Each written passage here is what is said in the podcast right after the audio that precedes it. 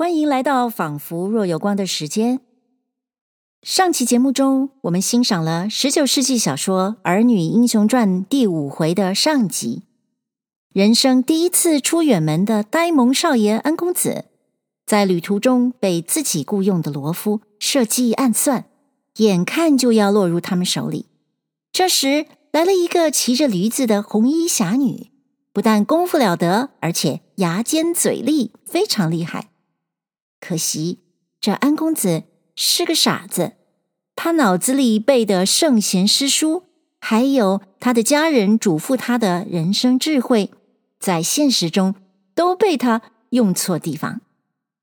这期节目我们要欣赏的是第五回的下集，安公子。即将迎来他人生的最大危机。问题是，我要怎么表现杀人越货的强盗呢？哈，那就算是我不断挑战自我吧。闲话休提，我们就赶快来听听安公子的大祸临头。《儿女英雄传》第五回，小侠女重义更缘情，却书生避难翻遭祸。下集，列公说书的说了半日，这女子到底是个何等样人？他到此究竟为着些什么事？他因何苦苦的追问安公子的详细原委？又怎的知道安公子一路行藏？他既和安公子素昧平生，为什么挺身出来要揽这种闲事？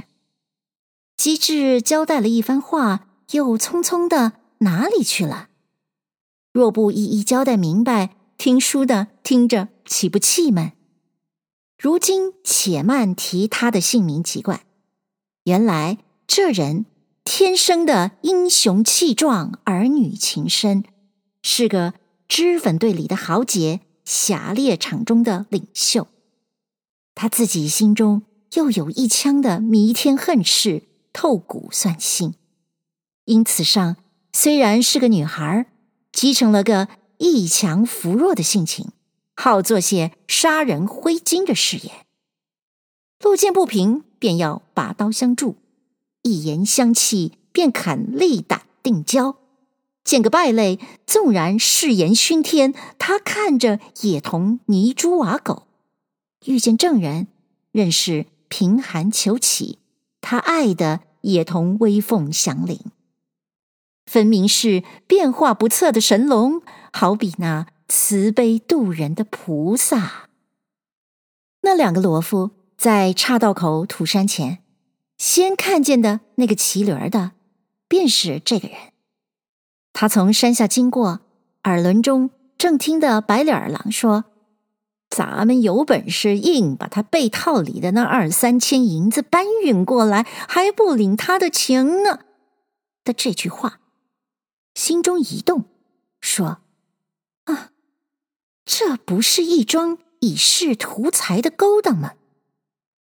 他便把驴儿一带，绕到山后，下了驴儿，从山后上去，隐在乱石丛树里，窃听多时，把白脸狼、傻狗二人商量的伤天害理的这段阴谋听了个详细。当时义愤填胸。便依着那两个罗夫说的路数，顺了大道一路寻来，要访着安公子，看看他怎生一个人，怎样一个来历。及至到那悦来老店访着了，见安公子那一番的举动，早知他是不通世路艰难、人情厉害的一个公子哥儿，看着不由得心中又是可笑又是可怜，想着这番情由。又不觉得着恼，因此借那块石头做了一个见面答话的由头。谁想安公子面嫩心虚，又吞吞吐吐的不肯道出实话，他便点破了疑团，一席话激出安公子的实话来，才晓得安公子是个孝子，又恰恰的碰上了他那一腔酸心恨事。动了同病相怜的心，想救他这场大难。方才又明听得两个罗夫商量，不给楚衣官送那封信去。便是安公子不受罗敷的传，不肯动身，又叫他一人怎样的登城，因此自己便轻轻的把这桩不相干、没头脑的事儿一肩担了起来，想着先走这档，把这事儿弄个彻底周全，也不值得兼这两个罗夫，自己自然有个叫他好好的送安公子稳到淮安的本领。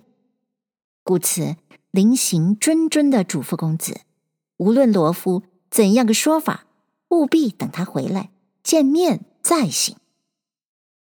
至于那老店主的一番好意，可巧成就了罗敷的一番阴谋。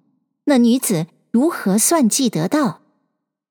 这又叫做无巧不成书。如今说书的把这话交代清楚，不再续反。言归正传，却说那两个罗夫引着安公子出了店门，顺着大路转了那条小路，一直的奔了岔道口的那座大土山来。书里交代过的，从这山往南岔道，便是上二十八棵红柳树的路；往北岔道，便是上黑风冈的路。他两个不往南走，引了安公子往北而行，行了一程。安公子见那路渐渐的崎岖不平，乱石荒草，没些村落人烟，心中有些怕将起来，便说：“怎的走到这等荒僻地方来了？”白脸儿狼答说：“这是小道啊，哪比得观塘大道呢？你老看啊，远远的不是有座大山岗子吗？”过了那大山岗子不远儿，就瞧见那二十八棵红柳树嘞。公子只得吹着牲口攒向前去。行了一程，来到黑风冈的山脚下，只见白脸儿郎像傻狗，使了个眼色，说：“啊，你可紧跟着些儿走啊，还得照应着行李和那个空骡子。我先上缸子去。”看有对头来的牲口，好招呼他一声儿，不然这等窄道儿挤到一块子，可就不好开了呀。公子心下说：“嗯，不想这两个罗夫能如此尽心，到去倒得赏他一赏。”那白脸儿郎说着，把骡子加上一鞭子，那骡子便凿着脑袋，使着劲。奔上坡去，晃得脖子底下那个铃铛稀啷哗啷山响。不想上了不过一箭多远，那骡子忽然窝里发炮的一闪，把那白脸狼从骡子上掀将下来。你道这是什么缘故？这个书虽是小说平话，却没有那些说鬼说神没对证的话。原来。那白脸狼正走之间，路旁有棵多年的回甘老树，那老树上半截剩了一个叉儿活着，下半截都空了，里头住了一窝老枭。这老枭，大江以南叫做猫头鹰，大江以北叫做夜猫子，深山里面随处都有。这山里等闲无人行走，那夜猫子白日里又不出窝。忽然听得人声，知道有人掏他的崽儿来了，便横冲了出来，一翅膀正扇在那骡子的眼睛上，那骡子护疼，把脑袋一拨甩，就把骑着的人掀了下来，连那脖子底下拴的铃铛也甩掉了，落在地下。那骡子见那铃铛满地乱滚，又一眼差，他便一学头，顺着黑风冈的山根儿跑了下去。那陀螺又是练群的，一跑一个，那三个也跟了下来。那白脸儿郎摔得草帽子也丢了，幸而不曾摔中。他见四头骡子都跑下去，一咕噜声爬起来，顾不得帽子，撒开腿就赶。这赶脚的营生，本来两条腿跟着四条腿跑还赶不上，如今要一个人跟着四头骡子跑。哪里赶得上呢？一路紧赶紧走，慢赶慢行，一直的赶至一座大庙跟前。那庙门前有个饮马槽，那骡子奔了水去，这才一个站住，都站住了。傻狗先下了牲口，拢住那个骡子，骂道：“不填换人的东西，等着今儿晚上宰了你吃肉。”安公子在牲口上定了定神，下来，口里叹道：“哎呀，怎么又差出这件事来？”抬头一看，只见那庙好一座大庙，只是破败的不成个模样。山门上是“能人古刹”四个大字，还依稀仿佛看得出来。正中山门外面用乱砖砌着，左右两个角门，进西头有个车门，也都关着。那东边角门墙上却挂着一个木牌，上写“本庙安遇过往行客”。隔墙一望，里面塔影冲霄，松声满耳，香烟冷落，殿宇荒凉。庙外有合抱不交的几株大树，挨门一棵树下放着一张桌子，一条板凳，桌上。晾着几碗茶，一个钱笸箩，树上挂着一口钟，一个老和尚在那里坐着卖茶化缘。公子便问那老和尚道：“这里到二十八棵红柳树还有多远？”那老和尚说：“你们上二十八棵红柳树，怎的走起这条路来？”你们想是从大路来的呀？你们上二十八棵红柳树，自然该从岔道口往南去才是呢。公子一听，哎，这不是又绕了远了吗？说着，只见那白脸狼满头大汗的赶了来。公子问他道：“你看，如今？”又耽搁了这半天功夫，得什么时候才到呢？白脸狼气喘吁吁地说：“哎呀，哎，不值什么，咱们再绕上岗上去，一下岗子就快到了。”公子向西一望，见那太阳已经咸山，看看的要落下去，便指着说道：“你看，这还赶得过这岗子去吗？”两个罗夫未及答言，那老和尚便说：“你们这时候还要过岗子，可是不要命喝粥了。我告诉你们，这山上两月头里出了一个山猫，几天的功夫伤了两三个人了。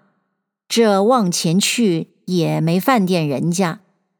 依我说，你们今晚且在庙里住下，明日早起。”再过岗子去吧。说着，拿起钟锤子来，当当当的，便把那钟敲了三下。只见左边的那座角门哗啦一响，早走出两个和尚来。一个是个高身量，生得浑身精瘦，约有三十来岁；一个是个秃子，将就材料当了和尚，也有二十多岁。一齐向公子说：“施主寻岁儿呀！庙里现成的茶饭，干净房子，住一夜，随心布施，不征你的店钱。”公子才点了点头，还没说出话来，那白脸郎忙着抢过来说：“你别搅局啊，我们还赶道呢。”那两个和尚发话道：“人家本主儿都答应了，你不答应？”就是我们僧家剩个几百钱香钱，也化的是十方施主的，没化你的。不由分说，就先把那驮行李的骡子拉进门去。傻狗忙拦他说：“哎，你也不打听打听，谁买的胡钱儿，你就拉起来了。”白脸儿狼一见，生怕曹操起来倒误了事，想了想，天也真不早了，就赶到冈上。天黑了也不好行事，又加着自己也跑乏了，索性今晚在庙里住下，等明日早走。依旧如法炮制，也不怕他飞上天去，便拦着傻狗说：“哎，不，咱们就住下吧。”他倒先轰着骡子赶进门来。公子进门一看，原来里面是三间正殿，东西六间配殿。东北角上一个随墙门，里边一个拐角墙挡住，看不见院落。西南上一个栅栏门，里面马棚槽道俱全。那佛殿门窗脱落，满地鸽鳞拂粪，败叶枯枝。只有三间西殿还糊着窗纸，可以住人。那和尚便引了公子奔西配殿来。公子站在台阶上，看着卸行李，两个和尚也帮着搭那驮子，搭下来往地上一放，觉得斤两沉重。那瘦的和尚向着那秃子丢了个眼色，道：“你告诉当家的一声，出来招呼客呀。”那秃子会意，应了一声。去不多时，只见从那边随墙门里。走出一个胖大和尚来，那和尚生得浓眉大眼，赤红脸，糟鼻子，一嘴巴子硬处处的胡子渣儿，脖子上带着两三道血口子，看那样子像是抓伤的一般。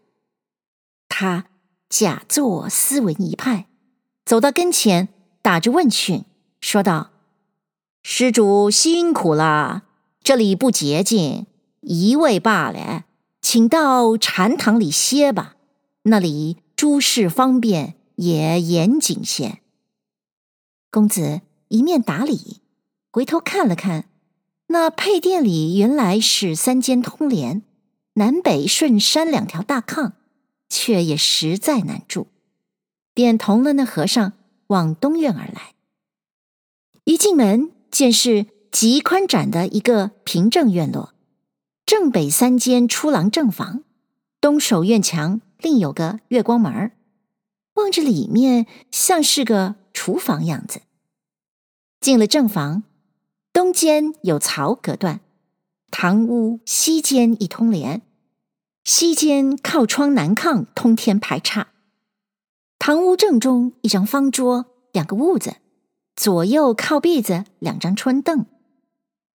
东里间靠西壁子一张木床，挨床靠窗两个笏子，靠东墙正中一张条桌，左右南北摆着一对小平顶柜，北面却又隔断一层，一个小门，似乎是个堆零星的地方。屋里也放着脸盆架等物。那当家的和尚让公子堂屋正面东首坐下。自己在下相陪，这正闹，那天就是上灯的时候了。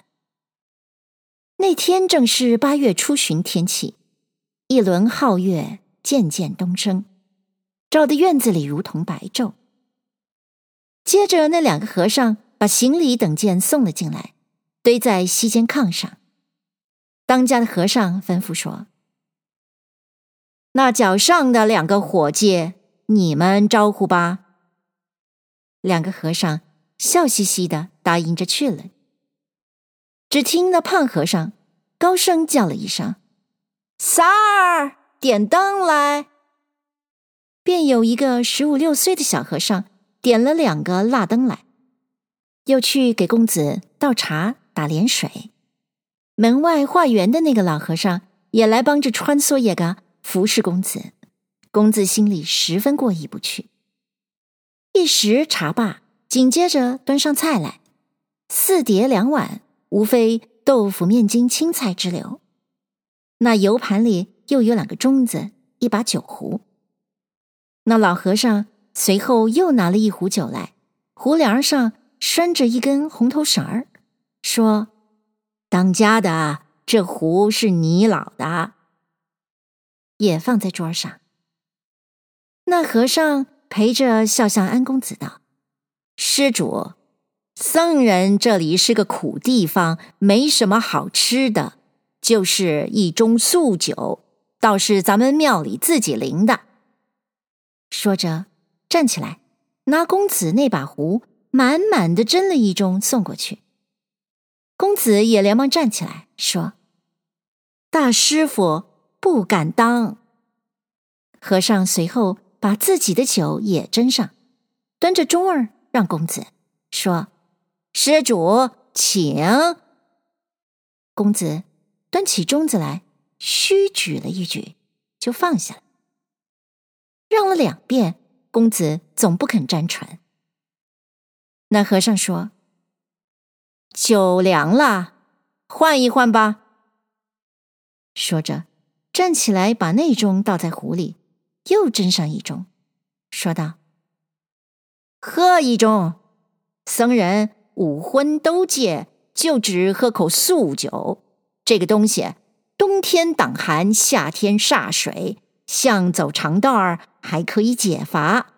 喝了这一盅，我再不让了。”那和尚一面送酒，公子一面用手谦让，说：“别斟了，我是天性不饮，抵死不敢从命。”一时匆忙，手里不曾接住，一失手，连盅子带酒掉在地下，把盅子砸了个粉碎，泼了一地酒。不料这酒泼在地下，忽然间“呼”的一声，冒上一股火来。那和尚登时翻转面皮，说道：“呸！我将酒敬人，并无恶意。怎么，你把我的酒也泼了，盅子也摔了？你这个人好不懂交情！”说着，伸过手来，把公子的手腕子拿住，往后拧。公子“哎呦”了一声，不由得就转过脸去，口里说道：“大师父。”我是失手，不要动怒。那和尚更不答话，把他推推搡搡推到廊下，只把这只胳膊往厅柱上一搭，又把那只胳膊也拉过来，交代在一只手里攥住，腾出自己那只手来，在僧衣里抽出一根麻绳来，十字八道把公子的手捆上，只吓得那公子。魂不附体，战兢兢的哀求说：“大师父，不要动怒！你看菩萨份上，连我无知，放下我来，我喝酒就是了。”那和尚仅他哀告，总不理他，怒哄哄的走进房去，把外面大衣甩了，又拿了一根大绳出来，往公子的胸前一搭。向后抄手绕了三四道，打了一个死扣儿，然后拧成双股，往腿下一道道的盘起来，系紧了绳头。他便叫：“三儿，拿家伙来。”只见那三儿连连的答应说：“来了，来了。”手里端着一个红铜旋子，盛着半旋子凉水，旋子边上。搁着一把一尺来长、颇锋也似个牛耳尖刀，公子一见，吓得一身鸡皮疙瘩，顶门上轰的一声，只有两眼流泪、气喘声嘶的范儿，也不知要怎样哀求才好，没口子直叫：“大师傅，可怜你杀我一个，便是杀我三个。”那和尚睁了两只圆标标的眼睛。指着公子道：“呸！小小子儿，别说闲话。你听着，我也不是你的什么大师傅，老爷是行不更名，坐不改姓，有名的赤面虎黑风大王的便是。因为看破红尘，削了头发，嗯，因见这座能人古刹正对着黑风冈的中峰，有些风水，故此在这里出家，做这桩慈悲勾当。”像你这个样儿的，我也不知宰过多少了。今日是你的天月二得，老爷家里有一点摘不开的家务，故此不曾出去。你要亚莫敲镜的过去，我也不耐烦去请你来了。如今是你肥猪拱门，我看你肥猪拱门的这片孝心怪可怜劲儿的，给你留个囫囵尸首，给你口药酒儿喝，叫你糊里糊涂的死了就完了事了。怎么露着你的鼻子尖儿，眼睛亮，瞧出来抵死不喝？我如今也不用你喝了，你先抵回死，我瞧瞧。我要看看你这心有几个窟窿儿。你瞧，那厨房院子里有一眼没底儿的干井，那就是你的地方。哈，这也不值得下的这个嘴脸。二十年又是这么高的汉子，明年今日是你抓周的日子，咱爷俩有缘，我还吃你一碗羊肉打卤过水面呢。再见吧。说着，两只手一层层的把朱公子的衣襟咔嚓一声，只一扯扯开，把大襟向后又掖了掖，露出那个白嫩嫩的胸脯来。他便向铜玄子里拿起那把尖刀，右手四指拢定了刀把，大拇指按住了刀子的眼心，先把右胳膊往后一撤，竖起左手大指来。按了按公子的心窝，可怜公子此时早已魄散魂飞，双眼紧闭。那凶僧瞄准了地方，从胳膊肘上往前一冒劲，对着公子的心窝刺来。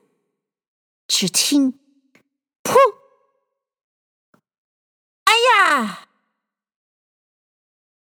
咕咚。当啷！三个人里头先倒了一个，这正是却补螳螂，人补雀，暗送无常，死不知。要知那安公子的性命何如？下回书交代。谢谢您收听这一集的《仿佛若有光》。安公子性命危在旦夕了，十三妹会来救他吗？还有，大家是不是发现这个叙事里面对于动作的描写非常的细致呢？如果你喜欢我们的分享，欢迎您在收听的平台上按下订阅。那么，我们下一集《仿佛若有光》的时间再会喽。